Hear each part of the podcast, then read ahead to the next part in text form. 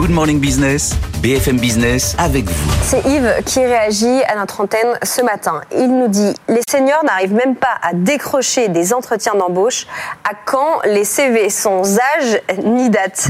Alors on peut répondre euh, à notre auditeur qu'en effet cette mesure pourrait permettre de réduire la discrimination à l'embauche liée à l'âge et elle donnerait peut-être plus de chances aux salariés, aux candidats seniors de trouver un emploi. Mais, mais, mais il est important de noter, c'est ce que me dit euh, l'avocat Marie Contant, que cette mesure pourrait également poser pas mal de difficultés pratiques. D'abord, il pourrait être difficile de garantir l'anonymat de tous les candidats, en particulier dans les petites entreprises hein, ou dans les secteurs où les réseaux hein, sont très importants. Et puis par ailleurs, les employeurs pourraient tout à fait être enclins à se fier à d'autres critères, par exemple la formation ou le nombre des expériences pour estimer euh, l'âge des candidats, ce qui pourrait évidemment eh bien, perpétuer cet effet de discrimination.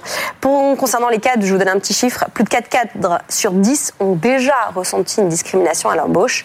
C'est un vrai sujet.